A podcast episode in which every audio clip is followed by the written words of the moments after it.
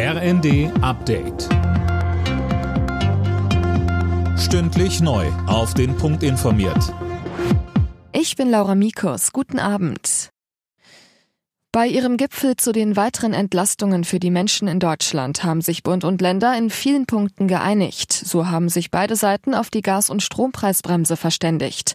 Bei den Gaspreisen soll die Deckelung bei 12 Cent pro Kilowattstunde liegen, beim Strompreis bei 40 Cent. Die Kommunen bekommen vom Bund Milliarden für die Versorgung von Geflüchteten. Außerdem steht die Finanzierung für das 49-Euro-Ticket. Bundesverkehrsminister Volker Wissing. Nie war es einfacher, Bus und Bahn zu benutzen als mit diesem neuen Deutschlandticket, das wir nun so schnell wie möglich einführen wollen. Wir machen damit hilfreiche Angebote, um klimafreundliche Mobilität für jede und jeden überall anzubieten.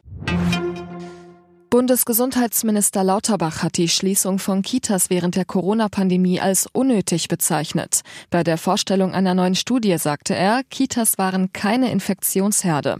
Das müsse man mit Blick auf den Winter beachten. Kontaktreduktionen sind dort sinnvoll. Das Bilden von kleinen Gruppen, Masken bei Erwachsenen, auch das Lüften, alles wichtig. Aber also das Schließen von Kitas ist definitiv medizinisch nicht angemessen und wäre auch in dem Umfang, wie wir es damals gemacht haben, nach heutigem Wissen nicht nötig gewesen. Russland will sich nun doch wieder am Getreideabkommen mit der Ukraine beteiligen. Das teilte das Verteidigungsministerium mit. Erst am Wochenende hatte Russland die Teilnahme an dem Abkommen zum Export von ukrainischem Getreide ausgesetzt, laut Moskau nach Angriffen auf seine Schwarzmeerflotte. Nirgendwo auf der Welt sind die Temperaturen in den vergangenen 30 Jahren so schnell gestiegen wie in Europa. Laut Weltwetterorganisation gab es im Schnitt ein Plus um 0,5 Grad pro Jahrzehnt. Dadurch haben unter anderem die Alpengletscher deutlich an Dicke verloren. Der Trend dürfte auch weiter anhalten.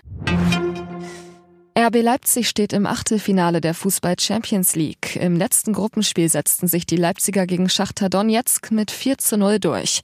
RB beendet die Gruppenphase damit als Tabellenzweiter direkt hinter Real Madrid. Alle Nachrichten auf rnd.de